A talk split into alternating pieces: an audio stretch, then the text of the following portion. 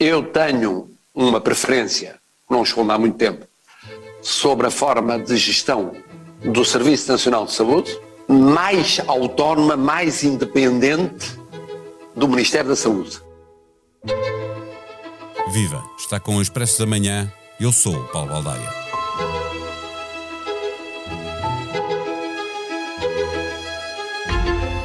Colecionou polémicas, sai com uma morte que funcionou como a gota de água que fez transbordar o copo ou a linha vermelha de que falou o Primeiro-Ministro para justificar que, desta vez, tenha aceitado a demissão. Não chegou a completar quatro anos no Ministério, mas passou por três governos desde que, em 2018, substituiu a de Alberto Campos Fernandes. Ficará para a história como a ministra que liderou o Serviço Nacional de Saúde durante a pandemia. Mas o que vai perdurar é a Lei de Bases da Saúde, aprovada à esquerda na última sessão parlamentar da Geringonça, não sem que antes o Presidente da República tenha imposto que não fosse fechada a porta às parcerias público-privadas.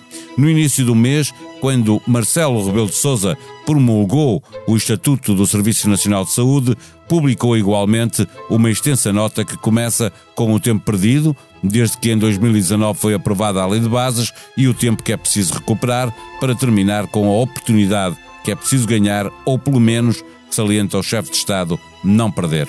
António Costa socorre-se desta nota para pedir um sacrifício extra à ministra, que vai ter de aguentar de missionária pelo menos mais 15 dias, com a obrigação de levar a Conselho de Ministros o diploma que regulamenta a direção executiva do SNS. Marcelo Rebelo de Sousa, já depois do Primeiro-Ministro ter falado, veio dizer que quer um CEO do SNS mais autónomo e independente do Ministério cercada, a ministra já tinha atirado a toalha ao chão. Para perceber o que mais pode ter pesado nesta decisão, partimos à conversa com o colunista e comentador do Expresso e da SIC, Daniel Oliveira. O Expresso da Manhã tem o patrocínio do BPI. A sua casa pode mudar o bairro. Conheça as soluções de crédito BPI para uma casa mais eficiente e sustentável. Banco BPI SA. Registado junto do Banco de Portugal sob o número 10. Viva Daniel Oliveira, sem ter os profissionais da saúde do seu lado, Marta Temido percebeu igualmente que lhe estava a escapar o apoio político do Primeiro-Ministro e que há muito já não o tinha do Presidente da República? É, sim, eu, eu acho que a, a, a Marta Temido, em princípio, deveria ter percebido isso quando Fernando Medina disse que o problema uh, do Serviço Nacional de Saúde não era falta de dinheiro, era o seu funcionamento, uma frase absolutamente assassina, que em nenhum momento foi contrariada uh, por António Costa, que se tem desresponsabilizado de tudo, na realidade, António Costa usou a popularidade de Marta Temido durante o, a Covid, independentemente do balanço que cada um faça, é verdade que poucos dos que são críticos de Marta Temido aguentariam o que foi um brutal teste de resistência política e não só que foi a Covid, independentemente depois do balanço que cada um faça, mas é ganhar o Totobola à, à segunda-feira, porque eh, evidentemente que, que, que, nada estava preparado para aquilo. Eh, ele usou essa popularidade, levou-a para o palco do, do, do, do Congresso do Partido Socialista, usou-a e quando as coisas começaram a ficar. Usou, mais... deixa-me fazer um para, usou até para ter uma maioria absoluta, poucos para meses depois desse, desse, congresso em agosto. Em janeiro Pola, foi como eleições. candidata, deu-lhe grande visibilidade, e depois, quando as coisas ficaram, começaram, quando se começou a sentir, evidentemente, os efeitos da pandemia e os efeitos de uma política que não teve em conta que a pandemia, eh, ou seja, o, o serviço público foi quem garantiu uma resposta à pandemia. Mas isso, evidentemente, teve custos. Teve custos de pôr a nu todas as fragilidades que já vinham do Serviço Nacional de Saúde de antes. E, evidentemente, que era preciso um enorme investimento no Serviço Nacional de Saúde para recuperar não só o que já vinha de mal antes da pandemia, com todo depois o efeito que a pandemia teve. E, se bem se lembram, houve uma crise política, quer em dois, para o orçamento de 2021, quer para o orçamento de 2022, grandemente centrado nesta questão, na questão dos meios para o Serviço Nacional de Saúde. O responsável primeiro, porque aconteceu ao Serviço Nacional de Saúde e está a acontecer, é o Primeiro-Ministro, porque respondeu a respo não respondeu a meras respostas técnicas, a problemas técnicos, a resposta, eh, respondeu a não haver uma, uma resposta política a uma necessidade. E a partir do momento que as consequências dessas escolhas se começaram a sentir, eh, eh, António Costa fez o que tem feito em geral que é manda a borda fora, fora ao ministro, neste caso não admitiu, mas já toda a gente tinha percebido que a ministra estava... Mas, o timing não é o de António Costa, não é? Porque senão ele não estaria a pedir um sacrifício para ela ficar mais algum tempo mais estes 15 dias, uma coisa que não faz sentido nenhum. É verdade, o, o, o timing não é o de António Costa, na realidade a ministra sai por causa de um episódio que este episódio especificamente nem corresponde propriamente a uma falha do sistema, mas isto, ao contrário de outros, este não correspondeu a uma falha do sistema, pelo menos pelo que se sabe até agora. Não foi o pretexto usado pela ministra para, para sair, as razões serão A ministra percebeu que cada episódio, quem é que não se lembra da história dos, das, do, dos, dos, do, dos partos nas ambulâncias, que quando o ministro caiu de um dia para o outro deixou de, de, deixámos de ver partos nas ambulâncias. Isto é muito fácil isto acontecer, sobretudo na saúde, que mexe numa questão muito emocional eh, eh, das pessoas. Portanto, a ministra percebeu que sem o apoio do primeiro-ministro, acho eu, que sem o apoio do primeiro-ministro, evidentemente nunca conseguiria resistir a uma situação que já por si era muito, era muito difícil. Escolheu ela própria o seu timing, mas acabou por não o escolher como tu próprio disseste, eh, eh, ela acaba por ficar mais 15 dias, provavelmente, para defender. Vamos ver, 15 eh, dias é muito tempo é muito em tempo, tudo e, e, na saúde, então, como temos visto, é mesmo muitíssimo já, tempo. Não? É? Como ela já caiu na prática, provavelmente agora vai ter algum descanso. Mas não sei, veremos. Mas ela fica para defender uma reforma, uma, uma, um estatuto que António Costa quis, fica para ir defendê-lo ao Conselho de Ministros e depois não fica para escolher as pessoas que vão, que vão liderar. O que talvez explique porque é que, qual foi o problema de, de Marta Temido. É que Marta Temido não aproveitou a força política que ganhou durante a pandemia para fazer exigências ao Primeiro-Ministro. Acreditou que o, que o Primeiro-Ministro a ia apoiar e devia ter percebido com outros exemplos no seu governo, isso não existe. E o papel do Presidente da República, Marta Temido, quando substituiu a de Alberto Campos Fernandes, eh, acabou por agradar à geringonça, porque ela era, é vista uh, à esquerda, afirmou-se à esquerda, mas logo na lei de bases o Presidente impôs um recuo nas PPP, ou seja, começou logo a meter a faca uh, na, na, uh, neste mandato, neste primeiro mandato de Marta Temido na saúde.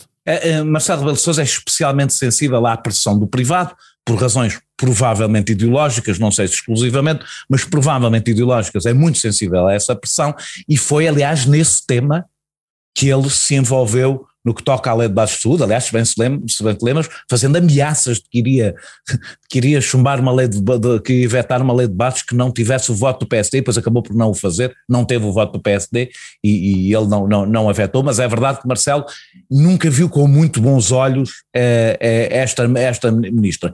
Mesmo, mesmo em relação, é curioso, porque em relação ao assunto que agora estava em debate, que é o novo estatuto, que António Costa, como disse, que, quis e que acabou naquele estilo muito de António Costa, eh, que, em que, em que eh, num emaranhado de cedências eh, eh as ARS vão manter-se, mas não se sabe bem com que poder, e de repente há, há aqui uma espécie de mil folhas de poder que vai, que obviamente não vai correr bem. Mas António uh, Marcelo Ainda há o papel via... das CCDRs na, na, na descentralização, portanto há, há, um caminho longo para fazer que já não será feito com esta ministra. Não? Uh, uh, provavelmente Marcelo estava preocupado não apenas com o estatuto, mas com quem é que o implementava. Eh, eh, porque é muito, vai ser muito importante saber quem é que é a Comissão Diretiva do Serviço Nacional de Saúde e provavelmente a pressão maior era para que não, não fosse uma escolha de Marta Temido, porque isso iria marcar para a frente. Mas aqui eu estou, obviamente, a especular. Pois, é mas evidente... seguramente já não será ela, não é? Uma coisa é já aprovar não será ela. E, o e estatuto será, e, e, será essa... um sossego para muita gente. Isso será um sossego para muita gente, não será? É, é, é normal que poucos meses depois da posse um governo com maioria absoluta no Parlamento eh, chegue a este ponto no, eh, em que estamos, com tantas polémicas esse, eh, sobretudo com, com, com uma gestão e uma coordenação política que estão a falhar em toda a linha. Acho absolutamente normal e expectável. Isto não é uma maioria no, absoluta normal. Esta é a primeira vez que temos uma maioria absoluta ao fim de seis anos de governo. Ou seja, é uma maioria absoluta que nasce naquilo que costuma ser, nos tempos de hoje, um fim de ciclo e não um início de ciclo. E, portanto, há, há uma, há uma ela é absolutamente legítima do ponto de vista democrático, não é esta a discussão, mas há uma anormalidade nesta maioria absoluta, que resultou também muito, como nós sabemos, de, de, de, quer da forma como acabou a geringonça, quer de sondagens que davam um empate que afinal não aconteceu. Eh, eu não sei se os eleitores soubessem sabiam, se conhecessem o dia seguinte às eleições teriam votado exatamente, mas isto não sei, mais uma vez é uma especulação. Agora, isto é uma anormalidade que se vai sentir de uma forma dolorosa e perigosa para o sistema que é um governo que já está cansado, que normalmente estaria em fim de ciclo e que começa um ciclo completamente novo, com o mesmo ator, mas em circunstâncias de um poder que, sem ter grande. não se percebe sequer muito bem o que é que António Costa quer fazer com estes quatro anos. Porque António Costa, por, ou por personalidade, ou porque os, os quatro anos anteriores foram assim, os, os seis anos anteriores foram assim, eh, eh, habituou-se a gerir crises eh, porque, porque foi, primeiro foi o recuperar do que aconteceu uh, uh, uh, com Pedro Passos Coelho e com a Troika, com esse período, portanto, repor, não era um período de normalidade, no sentido que era voltar atrás, voltar a pôr as coisas como elas estavam, por exigência popular, isso era evidente, depois veio a, veio a pandemia, acaba a pandemia, vem a guerra da Ucrânia, passou de crise em crise. Ora, uma maioria absoluta de quatro anos, em princípio, não é para gerir uma crise, é para deixar reformas feitas. Reformas que, pela natureza do poder inicial de António Costa, seriam normais que fossem feitas à esquerda, mesmo que fosse só o Partido Socialista a fazê-las. Seria natural. Era esse o DNA que ele trazia dos primeiros anos da geringonça. Era esse o capital político que ele trazia. Ora, é evidente que não é isso que António Costa quer nos próximos quatro anos. Eu não sei sequer se António Costa sabe o que é que quer nos próximos quatro anos. O que aconteceu com Pedro Nuno Santos, é que todo aquele episódio sobre Pedro Nuno Santos é, diz o que é que vai acontecer nos próximos anos. António Costa está a fazer uma gestão meramente política, no sentido mais pequeno do termo, eh, do seu governo. Ora, com quatro anos não se pode fazer isto, e o enorme perigo com o Estado em que está a direita, muito partida, não é? E e quatro anos disto é nós, daqui a quatro anos, temos o sistema político pronto para explodir perante um, um, um enorme cansaço. Não é a mesma coisa com o cavaquismo. O cavaquismo teve eh, oito anos de maioria absoluta, ganhou a primeira maioria absoluta ao fim de estar dois anos no poder, numa situação. Sim, mas mesmo a segunda maioria absoluta já foi complicada, não é? Não, mas já foi, já foi também 93, mas sim, mas foi, fez parte de um ciclo e era de um ciclo, um tempo em que os ciclos eram mais longos, porque os ciclos mediáticos eram eles próprios também muito mais lentos. Eu não consigo imaginar o que é que é este tipo de gestão. Repara que hoje, apesar de ter dito aquelas coisas da praxe, do que deve à ministra, era de esperar que uma ministra que viveu o maior momento, mais difícil que algum ministro e o superou, merecesse de parte do governo, eh, fosse um momento especial a sua saída. E sai assim, pela porta baixa, uma coisa pequena, eh, com uma, umas declarações de circunstância muito rápidas do, do, e isto deixa um recado para outros ministros. É, é a última pergunta. Quer este episódio, quer o Pedro Nuno Santos, quero este episódio, quero o Pedro Nuno Santos, deixam um recado para outros ministros é, sobre a lealdade. É, a pergunta é por aí. A pergunta é também por aí, porque uma maioria absoluta deveria facilitar, eh, tornar mais fácil o recrutamento de, de, alguém para substituir um ministro, um ministro que sai. Neste caso sai Marta de Comida, virá alguém, uma maioria deveria servir para tornar mais fácil esse recrutamento. Isto pode significar que será mais difícil convencer alguém eh, eh, a ir para lá? É, é fácil se for, se tiverem percebido o recado, que é o Serviço Nacional de Saúde está a passar uma enorme crise. Marta Temido tem responsabilidades políticas nisso, e não são pequenas, e, e que isso fique claro.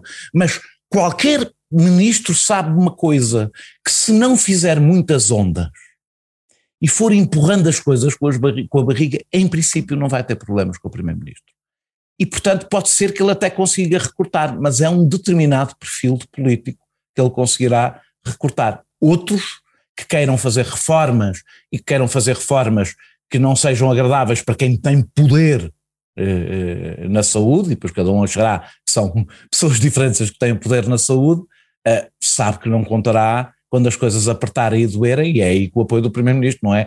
Não é quando ela subiu ao Congresso, era a primeira, era, era a ministra mais popular do governo que precisava de António Costa. Era agora, evidentemente.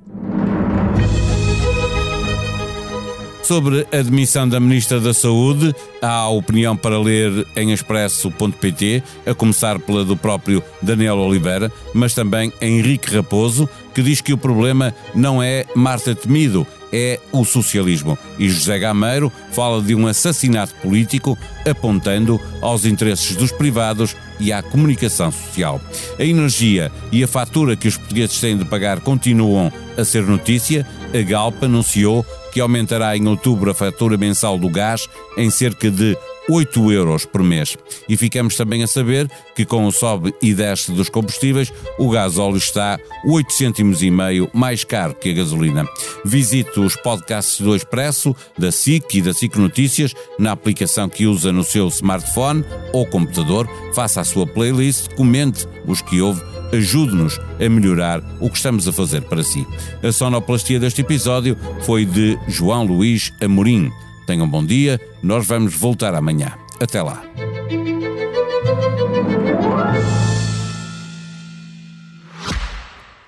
O Expresso da Manhã tem o patrocínio do BPI. A sua casa pode mudar o bairro. Conheça as soluções de crédito BPI para uma casa mais eficiente e sustentável. Banco BPI SA. Registado junto do Banco de Portugal sob o número 10.